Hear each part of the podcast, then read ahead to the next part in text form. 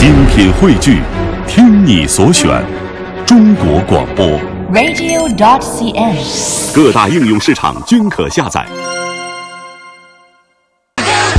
呃，今天看新闻啊，说这个回程的车是越来越多了。初五，大家大清早起来拜了财神之后呢，预示自己今年羊年是能够有更多的财运、福运。回程的路上的车也多了，上了高速。最近这几天是北方地区也在下雪，南方地区在下雨，很多高速公路呢并不是特别好走，还封路了。那么在返程的路上，我们在高速公路上要注意什么呢？感觉我们这是在一个这个贴心小帮手哈。对路车天下一定要为各位车主服务，能够嗯安安全全的回家，平平安安的回来，嗯，继续啊很好的心态来收听我们的节目。是、嗯我们大概在十四号、十五号的那段时间呢，一直跟大家在说啊，如何的回家过年啊，这个路上呢，我们需要准备什么？啊但是现在呢，初五了，已经开始跟大家在说我们如何平安的回来，平安的回到我们的工作岗位当中。嗯刚才说到了呢，在高速公路上呢，您可能会遇到一些麻烦。首先呢，就就是一定要注意前后方的车辆的动向。嗯，像现在呢，高速路上堵车的时候呢，走走停停的情况是比较常见的。注意在缓慢行车时呢，要打开双闪灯，尤其是路面情况不太好的时候，或者是呢您在开夜车的时候，一定要特别注意。同时呢，也一定要注意就是前车之间的车距，因为呢你永远不知道前面或者后面哪一个是新手，嗯又或者是传说中的女司机。对其，实我觉得这段啊，对于女司机还是稍微有点儿，嗯，歧视对，有点歧视。没有啊，我们就说说我觉得现在咱们女司机很好啊，对，开还开奥迪 A 六不拉手刹。如果堵的太久，比如说这已经堵到可以下车遛狗，嗯，下车跳绳儿，下车打一下这个，呃，摆桌麻将。对，炫酷小苹果。这个时候呢，就把家人、车上的人挪到护栏外的安全地带。特别是晚上，如果你这晚上八九点钟天都黑了，嗯，又没有路灯，大家都堵着满满当当，把家人挪到安全的地带，在那儿休息啊，吃点东西什么的，千万不要在高速公路上。你知道吗？昨天我看一新闻，有一小伙儿，他说他过年骑车从哪哪哪到哪儿骑车，他上的高速，然后晚上就在这个高速公路有一个这个缓冲区，嗯嗯，搭了个帐篷。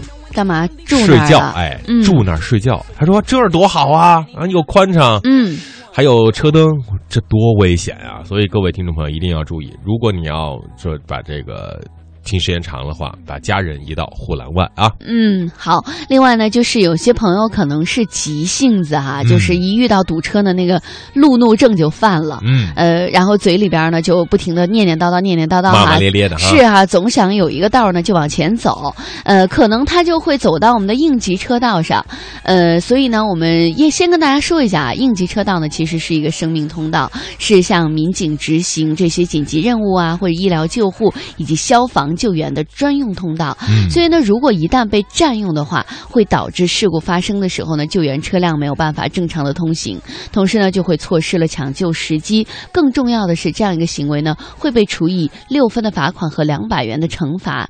所以呢，出于呃为人为己的考虑，千万不要走应急的车道。嗯说到这个应急车道呢，我还回顾起前段时间有一个朋友给我讲到，在国外的应急车道哈，嗯我们并不是说是国外的朋友有多么的文明，而是就说到了他们在出现了一些像紧急任务啊或者医疗救护、消防救援的时候，所有车辆即使是没有在紧急车道上的，嗯都迅速会往一边儿去让，都会逐渐的往一边让，让一些紧急的紧执行紧急任务的车辆迅速的通行。嗯，所以呢，我觉得。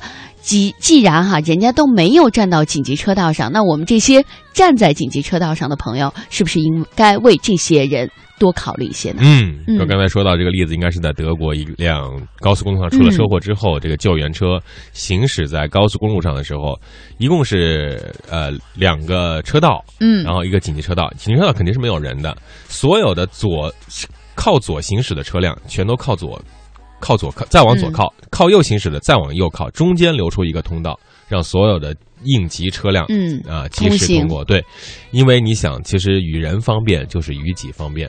呃，如果你想有一天你出现了一些小问题的话，是不是希望救援人员能够第一时间到达你的身边呢？所以大家提高自己在高速公路上行驶的素质，嗯啊，宁慢一分不抢一秒。好，再来说另外的一个话题，就是在高速公路上堵车嘛，时间很长，大家下来遛个狗啊，对吧？遛个弯儿啊，抽根烟啊，抽根烟，打个嗯麻将舞的。万一这个车呢，很多人就是熄火下车，一定要把车钥匙带上。嗯，有的车呀是熄火之后，你不把钥匙关上车门，它会自动落锁。这个时候你可真是叫天天不应，叫地地不灵了。你说你要谁给你送钥匙啊？嗯你，能把车窗砸了吗？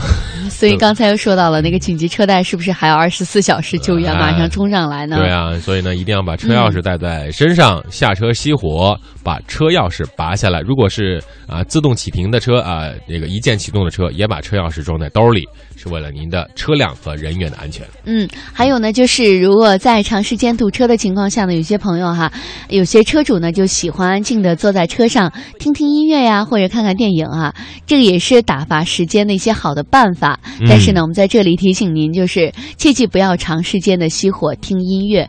如果电瓶的电池耗光了的话，可能会导致启动困难，你就可以一直在高速公路上听音乐了。对啊，那那听音乐也听不了了，只能把又得叫救援车了。嗯好，最后一点是燃油的情况。除了事故之外，最悲催的是抛了油锚。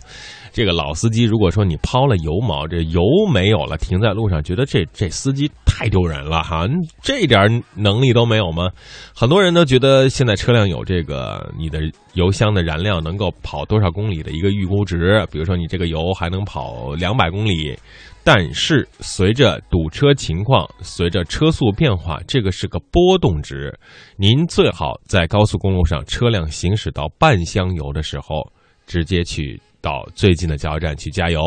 还有的情况就是，比如说在过年期间，很多高速公路的加油站是嗯停止营业的。